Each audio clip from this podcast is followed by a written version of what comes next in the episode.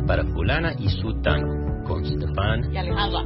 Yes. Disculpen la demora en entregar este episodio. Bueno, nos pasamos de apartamento y todavía nuestro nuevo apartamento es un desastre. Y bueno, ahí vamos poco a poco. Un par de cositas para empezar. Uno es que muchos de ustedes saben que yo viajo alguna frecuencia.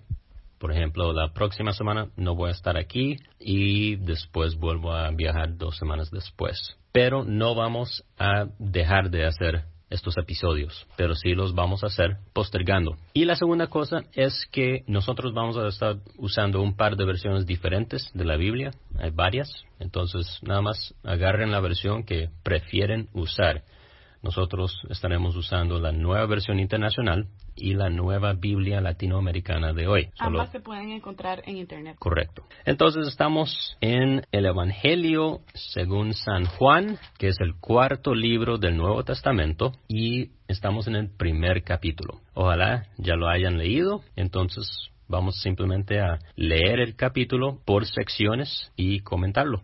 Sí, y este comienzo es, lindísimo eh, porque realmente Juan comienza con, no, no es tanto como un libro, dice un comentarista, no es ni siquiera un libro, es casi como un destino. Y Juan es casi como nuestro guía, como un tour que estamos tomando por el Evangelio. Y él dice, él mismo dice que ustedes tienen que ver a Jesús por ustedes mismos. Y les voy a mostrar quién es este Jesús habla como un testigo lejano, sino como alguien muy, muy cercano. Incluso podemos ver que en el capítulo 20, versículo 2, lo llama el discípulo amado de Jesús. Eh, incluso en el 13-23 también habla de que él se recostaba, recostaba su cabeza en, en el hombro de Jesús. Entonces había una cercanía como muy especial, muy linda entre Juan y, y Jesús. Y entonces lo que él nos está contando realmente es sobre su Dios, pero también su amigo, ¿verdad? Sí, amigo cercano y Señor. Así es. Parte de eso también es el, en este prólogo, él primeramente quiere que respondamos quién es Jesús y cuál es su misión aquí en la tierra. Y Juan no estructura este evangelio con una cronología muy estricta, como lo hacen, por ejemplo, Mateo, Marcos y Lucas, sino que más bien él busca grabar todo lo que sucedió de una manera más estratégica. De hecho, los otros evangelios se enfocan más en los eventos de la vida de Jesús, mientras que, por ejemplo, Juan se enfoca un 40% de su evangelio se enfoca en la última semana, en la pasión. Además, los otros tres evangelios, Mateo, Marcos y Lucas, incluyen muchos más discursos de Jesús que Juan.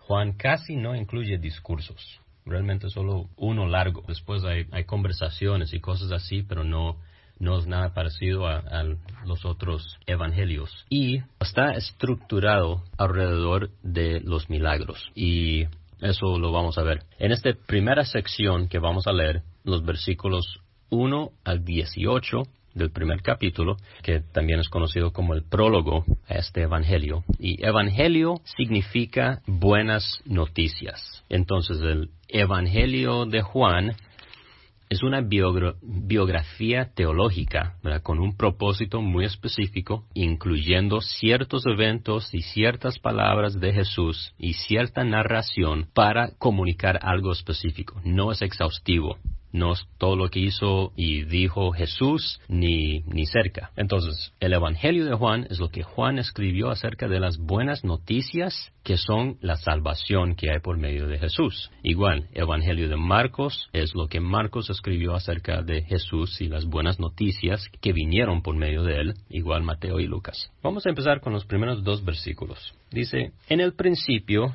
existía el verbo y el verbo estaba con Dios, y el verbo era Dios. Él estaba en el principio con Dios. Estos dos versículos son extremadamente importantes, no solo en la Biblia, sino también para entender quién es Jesús y para la fe cristiana. Entonces, lo primero que vamos a notar es cómo empieza, en el principio. Así empieza toda la Biblia. Si uno ha leído Génesis 1.1, hmm. ah, se notará que empieza exactamente de la misma forma. En el principio, Dios creó los cielos y la tierra. Entonces, sí, en el principio Dios creó las cosas, Génesis 1.1, y aquí en Juan 1.1, en el principio existía el verbo, y eso no es un accidente que empieza de la misma forma que Génesis. O sea, Juan va a sacar muchas cosas y traer muchas cosas del Antiguo Testamento que se cumplen en la vida y las obras de Jesús. Yo creo que eso es un tema súper importante porque para los que no tienen tanto contexto con respecto al Antiguo y al Nuevo Testamento, esas son las cosas que uno, entre más uno estudia la Biblia y entre más uno profundiza y conoce y se da cuenta como desde Génesis, todo, cada uno de los libros que vienen en la palabra de Dios, vienen hablando de el Mesías de una u otra manera y profetizan que va a venir eh, este, este Salvador de una u otra forma, cuando llegamos al Nuevo Testamento y vemos cómo los evangelistas, incluso especialmente Juan, toma esas referencias y empieza a darle sentido a todas esas profecías que inicialmente tal vez no tenía sentido, ¿verdad? En su contexto original tanto, ¿verdad? Entonces es realmente sorprendente ver que, no sé, en cuánto tiempo se escribió la Biblia, ¿verdad? Como en cientos de años. 3.500, más o menos. ¿Y cuántos autores? Más de 40. ¿Y en cuántos lugares? No sé. Decenas de lugares. Sí, como tres continentes. Tres continentes y mm, hasta en diferentes idiomas. ¿Verdad? Y aún así podemos ver la continuidad de la historia de salvación que hay desde Génesis hasta Apocalipsis, lo cual es realmente solo un milagro de Dios. O sea, pongamos a cinco personas a escribir una historia solos en una habitación sin que se hablen entre ellos, a ver si realmente pueden hacer algo cohesivo, ¿verdad? Es casi que imposible. Ahora imagínate un proceso como este, me parece de que es un libro que realmente por sí mismo es un milagro, ¿verdad? Totalmente, totalmente. Entonces, en el principio existía el verbo y el verbo estaba con Dios y el verbo era Dios. Entonces, primer versículo de este evangelio que escribió el apóstol Juan establece el hecho de que este tal verbo es eterno, o sea, coeterno con Dios, porque en el principio existía el verbo, el verbo estaba con Dios, pero además el verbo era Dios. Entonces, existía siempre con Dios y era Dios al mismo tiempo. A diferencia de lo que, por ejemplo, enseñarían los testigos de Jehová, ¿verdad? Que usan esta, precisamente esta sección para decir que el verbo no era un dios. era un dios exactamente como diciendo era como un como un hijo. Demiurgo. Ah explícame eso porque eso no lo entiendo. Sí un demiurgo es un semidios un, dios menor. Eso suena como una ofensa seas tan demiurgo. Sí. Sí entonces sí los testigos de, de Jehová dicen que el verbo era un Dios, o sea, un Dios menor al Dios creador. Un problema grave de traducción, ¿cierto? Tú que, tú que lees la Biblia en griego, puedes, este, puedes ver como la diferencia en la traducción. Sí, claro. Sí, es una mala traducción que ellos hacen específicamente porque vamos a ver a quién se refiere verbo. Mm. Y ellos no quieren decir, los testigos de Jehová no quieren decir que hay otro Dios igual al Dios creador. Entonces el verbo no es el mismo Dios creador, como estamos viendo en este primer versículo, sino que es un Dios menor, creado por el Dios creador. Entonces este verbo era Dios y también estaba con Dios. Y versículo 2, Él estaba en el principio con Dios, coeterno con este otro Dios. Entonces Dios y verbo ya nos meten problemas, porque el verbo era Dios, pero estaba con Dios. Entonces parece que son dos diferentes cosas, pero el mismo, porque uno no puede estar con uno mismo. Stefan no puede estar con Stefan, ¿no? Stefan es Stefan. Entonces, el verbo estaba con Dios, ya hay dos entes, pero el verbo era Dios. Y de ahí, o sea, eso es una parte de una doctrina muy importante y definitivamente no de origen humano, que se llama la Trinidad. Nuestro Dios es un Dios trino, que significa que es un solo Dios, una en esencia, pero son tres personas distintas. No, no voy a ni siquiera tratar de explicar eso porque no se puede. La idea es tan ridícula y tan contraria a la, a la, lógica, a la lógica que eso mismo argumenta a favor del hecho de que no fue inventado por un ser humano. Los seres humanos no inventaron la doctrina de la Trinidad, porque ni siquiera se puede explicar. Sí. Y decime una cosa, ¿cómo, ¿cómo explicas esto de que se le llama verbo? Muy importante, muy importante, porque eso también nos lleva otra vez a Génesis. Entonces, en Génesis 1, de hecho lo voy a leer, si bajamos al versículo 3, dice, entonces dijo Dios, sea la luz. Y hubo luz. Entonces Dios crea la luz simplemente por hablar. Él habló y se hizo. Dijo, dijo, sea la luz, la luz se hizo. Otra vez, versículo 6. Entonces dijo Dios, haya expansión en medio de las aguas, y se hicieron. Otra vez en el 9, entonces dijo Dios que haya tierra seca, y se hizo. Versículo 11. Y ahí sigue. Dios habla y se hacen las cosas. Entonces su palabra tiene poder y crea. Ahora, muy interesante, volviendo a Juan 1, el verbo, ¿qué es este verbo? Todas las cosas fueron hechas por medio de él. Él es, se refiere al verbo, ¿verdad? No, no Dios. Todas las cosas fueron hechas por medio del verbo y sin él, el verbo, nada de lo que ha sido hecho fue hecho. Entonces, sabemos que Dios hizo todas las cosas al hablar. Aquí Juan está diciendo que el verbo estaba con Dios desde el principio y era Dios. Y todas las cosas fueron creadas por medio de él. Entonces, ese verbo es el mismo instrumento de la creación y al mismo tiempo es, es Dios, es otra persona. Se refiere a alguien que no hemos llegado ahí todavía pero eh, se conecta totalmente con, con la historia de la creación del mundo y lo que Dios hizo. Creó con la palabra y aquí vemos que esa palabra era realmente una persona. Entonces, en él, versículo 4, en él, en el verbo, estaba la vida y la vida era la luz de los hombres. Seguimos viendo más características acerca de este tal verbo. Que ahora vamos a brincar del 4, cuando vemos ahora que este verbo en él estaba la vida, y la vida era la luz de los hombres. Entonces el verbo estaba con Dios, era Dios, y también era la luz de los hombres. Versículo 9, agarra y sigue con el mismo tema. Existía la luz verdadera, o sea, ese verbo, que al venir al mundo alumbra a todo hombre. Él estaba en el mundo, y el mundo fue hecho por medio de él, y el mundo no lo conoció.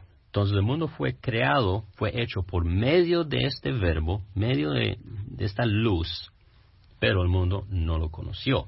A lo suyo vino y los suyos no lo recibieron. ¿Por qué dice suyo? O sea, ¿a qué se refiere? Bueno, los que no lo recibieron son los seres humanos, porque vino al, vino al mundo. ¿Y por qué son suyos? Porque Él los creó. Hmm.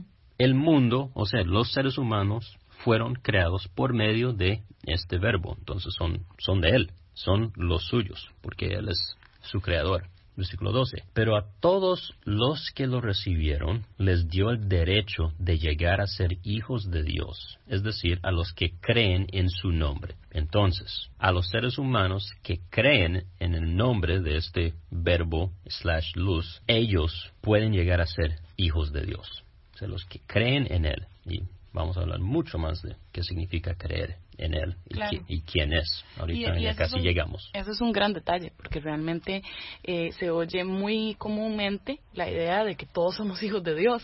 ¿Verdad? Y no, realmente lo que dice la Biblia es que todos somos criaturas de Dios, amadas por Dios, definitivamente, pero no todos son hijos de Dios. Aquí claramente está diciendo, son los que creen en Él, los que tienen el derecho de ser hijos Entonces, estas personas, estos seres humanos, a quienes ese verbo les dio el derecho de llegar a ser hijos de Dios, si creen en su nombre, esas son personas que tienen derecho de, llegar a ser hijos de Dios, que no nacieron de, de sangre, versículo 13, ni de la voluntad de la carne, ni de la voluntad del hombre, sino de Dios. Entonces, ¿a qué se refiere eso? ¿Qué significa? Esas personas que tienen el derecho, por creer en el nombre del verbo, tienen el derecho de llegar a ser hijos de Dios. Lo que el versículo 3 está diciendo es que no tienen el derecho por nacimiento, o sea, que no nacieron de sangre, o sea, no es por su familia o por su raza o su etnia ni nada no es por cómo naciste que tienes entonces derecho de llegar a ser hijo de Dios, ni de la voluntad de la carne, o sea, ni por esfuerzo ni voluntad propia, o sea, de uno mismo. La carne en este caso se refiere a uno mismo. Entonces yo no puedo llegar a ser hijo de Dios simplemente porque me esfuerzo y hago muchas cosas o simplemente porque quiero hacerlo. Entonces por a pura fuerza voluntad llego a ser hijo de Dios. No, ni de la voluntad del hombre. Eso quiere decir que uno no llega a ser hijo de Dios porque otros quieren que lo seas, ni por lo que hacen los demás. O sea, tus familiares no te pueden hacer hijo de Dios, ni tus amigos, ni no hay nada que nadie más pueda hacer para que uno llegue a ser hijo de Dios. Nadie. Simplemente no hay persona que pueda estar en ese tipo de relación con Dios. Sí. Entonces el versículo lo que hace es que dice, ok, hay una manera de llegar a ser hijo de Dios, y es por Dios, al final del 13. No es por nacimiento, no es por voluntad ni esfuerzo propio, ni por voluntad ni esfuerzo de otros. Solo Dios te puede hacer hijo de Dios. Los que creen en el nombre de ese verbo. Ahora, versículo 14. El verbo, ese mismo verbo, se hizo carne y habitó entre nosotros y vimos su gloria, gloria como del unigénito del Padre, Dios Padre, lleno de gracia y de verdad. Entonces ese verbo que siempre desde la eternidad estuvo con Dios y era Dios y por medio de él fueron creadas todas las cosas que existen, ese mismo verbo se hizo carne, o sea, nació como ser humano, como bebé, y tomó la forma de un ser humano. Habitó entre nosotros. Y nosotros, o sea, Juan, ¿verdad? Está hablando, vimos su gloria, gloria como el unigénito, o sea, el único hijo del Padre. Y versículo 17 nos dice entonces quién es este verbo. 17 dice, porque la ley fue dada por medio de Moisés, la gracia y la verdad fueron hechas realidad por medio de Jesucristo. 18. Nadie ha visto jamás a Dios. El unigénito Dios, o sea, el único Hijo que es Dios, que está en el seno del Padre, Él lo ha dado a conocer. Entonces este verbo es Jesucristo. Mm. Jesucristo siempre existió con el Padre, es Dios igual al Padre y por medio de Jesús el Padre creó todo lo que existe, el mundo, el, todo el cosmos, o sea, las, estrellas y otros planetas y todos los seres humanos, todo, todo, todo, todo lo que existe fue hecho por el Padre por medio de Jesucristo. Interesante también que en Génesis lo que se hace primero es la luz. Y aquí lo está describiendo a él como que él es la luz de la humanidad. Jesús es la luz del mundo, ¿verdad? La luz de la humanidad. Y la luz que fue creada en Génesis lo que, o sea, esa luz física representa la luz espiritual que es Jesús. Es decir, la creación refleja la gloria de Dios. Entonces, así como tenemos luz en el mundo, ¿verdad? Eh, así Jesús es la luz espiritual de nuestro corazón, de nosotros como seres humanos. Eh, no, no, o sea, todo lo que hay en el mundo, por ejemplo, los padres con los hijos, ¿verdad? Es una relación que refleja, es una creación de Dios y refleja la relación de Dios como Padre de nosotros y más que todo incluso como Padre de Jesús. Padre, Hijo, Espíritu Santo. Entonces es interesante ver cómo desde el principio podemos ver ese reflejo glorioso de la creación a las realidades espirituales, ¿verdad? Sí, definitivamente.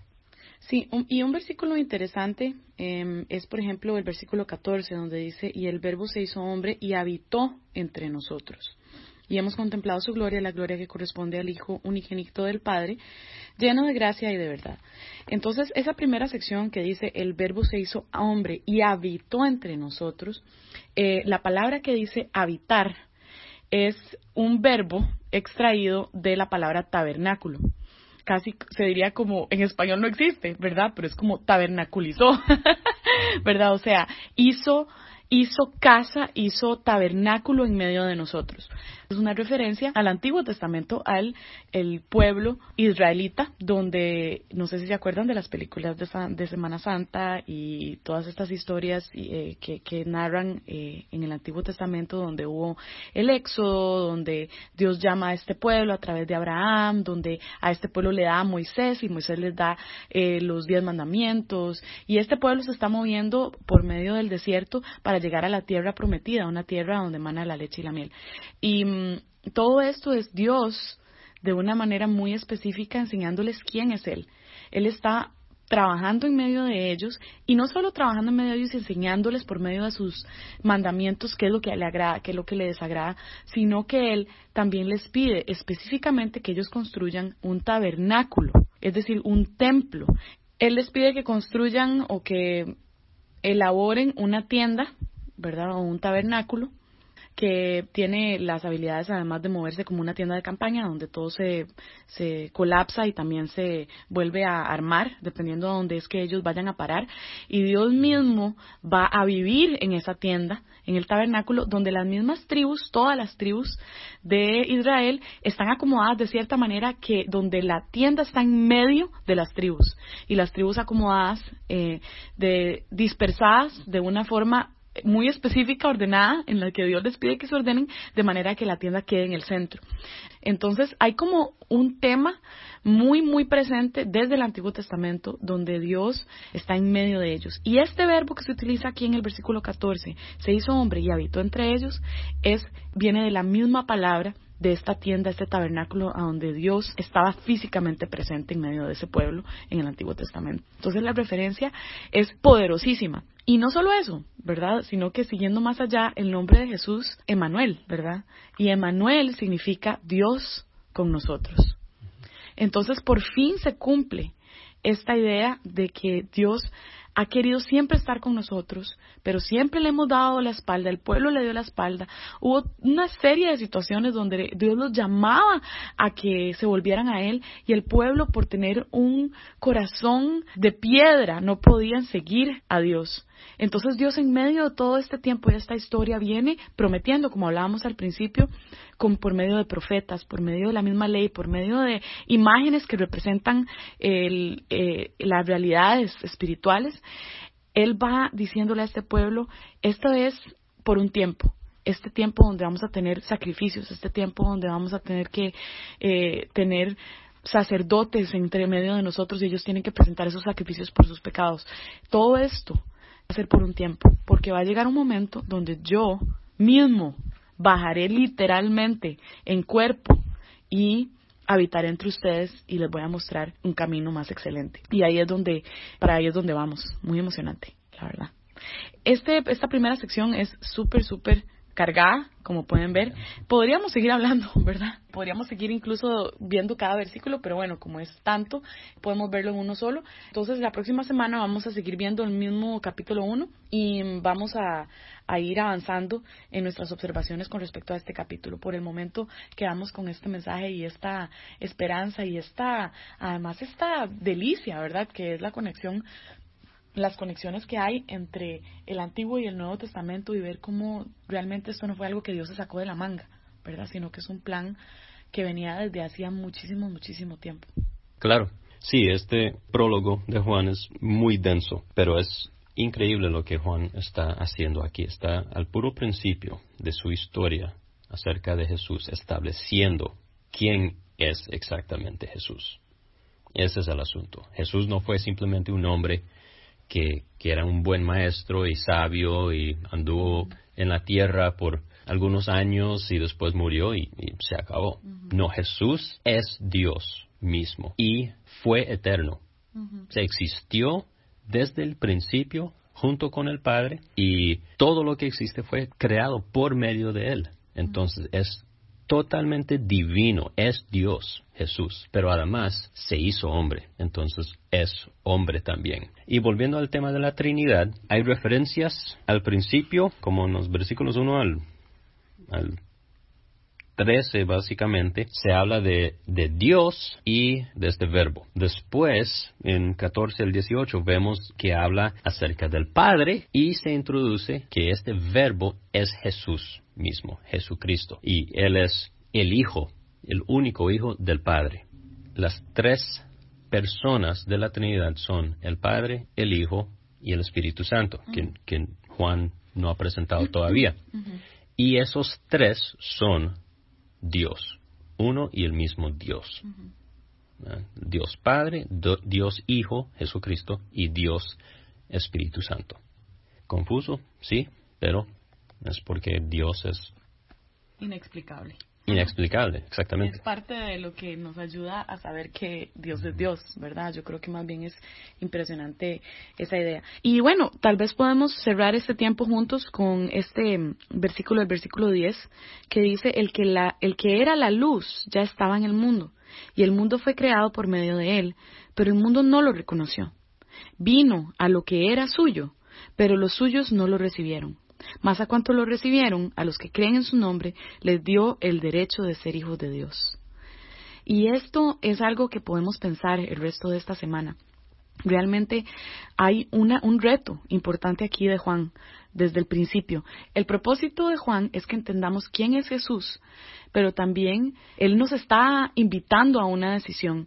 Y esa decisión tiene que ver con este versículo 10. El mundo fue creado por medio de Él, pero el mundo no lo reconoció. ¿Cómo estamos en nuestro corazón? ¿Cómo vemos a Jesús? ¿Somos de aquellos que a los cuales Él vino pero no lo reconoció? ¿O somos de esos que somos suyos y los recibimos? A diferencia de las religiones del mundo, la única religión que existe em, donde no podemos ni tenemos que hacer nada, ¿verdad? Para alcanzar a Dios para estar cerca de Él, para tener esta relación íntima del cual está hablando, un Dios personal. No es un Dios ahí etéreo y, como una energía, ¿verdad? O sea, así no es como lo describe la Biblia. Que no podemos conocer. Exactamente, sino es un, un, Dios impresionantemente relacional. Tanto, y, y eso nos devuelve incluso la idea de Génesis, ¿verdad? De que eh, la creación refleja quién es Dios. Y, nosotros, ¿sí? Y quiere que lo conozcamos. Exacto, y nosotros somos seres relacionales, ¿verdad? Entonces, incluso el hecho de que seamos personas relacionales refleja al Dios que quiere tener esa relación con nosotros. ¿verdad? Entonces, em, no se trata de que somos, ay, los privilegiados, especiales, que tenemos este conocimiento, ¿verdad? De más arriba que los demás. Al contrario, el conocer a Jesús tiene que ver todo, todo tiene que ver con reconocer que no tenemos nada, que no podemos hacer nada por, por alcanzar a Dios, de que no es por voluntad humana ni por deseos naturales, ¿verdad? Como dice en el versículo 13. Entonces, qué lindo saber que cualquier persona que reconozca a Jesús puede tener esa relación preciosa, cercana con Dios y no tiene que hacer nada, ¿verdad? Para, para poder estar cerca de Él. Y es una lástima que todos estamos trabajando más bien en otras en todo tipo de cosas en la vida, tratando de ganarnos la aprobación de los demás, tratando de tener éxito para que la gente nos reconozca, eh, haciendo tantas cosas para, para tener esa aceptación. Sí, esa aceptación, exactamente. Y ese sentimiento como de no estoy solo, ¿verdad? De que la gente me quiere, de que de que la gente no me odia ni me critica, ¿verdad? Todas estas cosas que, que al final reflejan este deseo profundo de estar en una intimidad perfecta, ¿verdad? Pero el que nos da esa intimidad perfecta es Dios a través de nuestro Señor Jesucristo y eso es un gran regalo.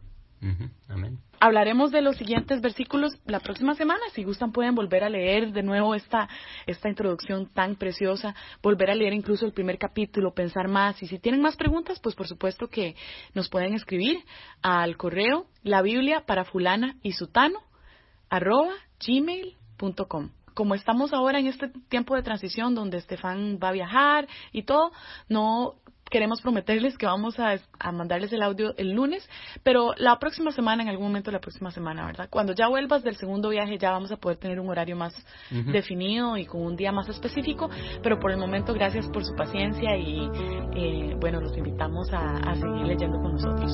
Espero que hayan disfrutado esto y, y que les haya sido interesante y de bendición. Un abrazo a todos.